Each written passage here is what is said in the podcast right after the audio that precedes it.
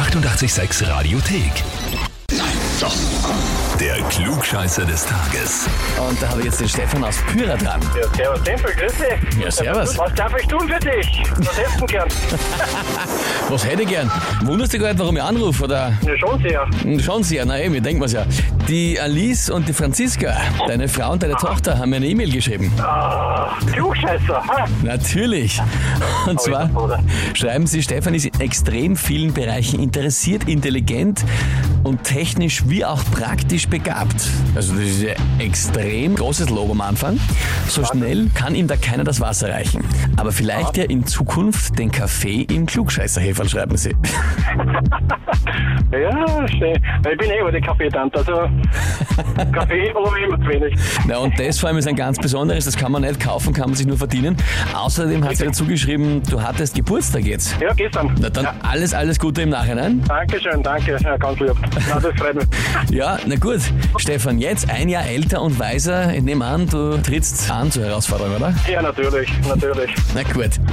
Dann legen wir los. Und zwar, wie oft bist du in Wien? Kommst aus äh, Pyra, aber wie oft bist du in Wien unterwegs? Ich bin eigentlich die ganze Woche in Wien, weil arbeitstechnisch 80% in Wien arbeite und den Rest in ganz Niederösterreich unterwegs bin. Aha, ja, das trifft sich gut, weil es geht heute in der Frage um Wien, um die Bundeshauptstadt und zwar um eine ganz spannende Zahl, die jetzt erst aktuell veröffentlicht worden ist in einem Bericht der Stadt Wien. Und zwar, wie viel Quadratmeter hat durchschnittlich der Wiener als Wohnraum zur Verfügung? Dass wir uns richtig verstehen, also jede Person, wie viel Quadratmeter sind pro Person in einem Haushalt? Das heißt jetzt, wenn du sagst, die wohnen zu zweit beispielsweise in einer 50 Quadratmeter Wohnung, dann hat jeder 25 als Hausnummer. Ja? Verstehe. Wenn Alles Kinder klar. dabei sind, aufgeteilt und so weiter und so fort.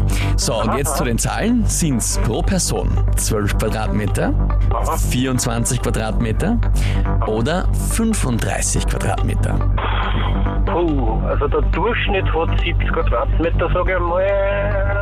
Oder, naja, ja, 70 Quadratmeter ist der Durchschnitt. Und der typische Österreicher hat ein Kind, das heißt 3, äh, 3 mal 25 sind fünf- also 25 Quadratmeter kann man schon ganz gut. Hm, da sagen 25. Es sind 24, aber in, Oder ich, ich, 24, ja, ja, ich nehme die Richtung hin. Mhm.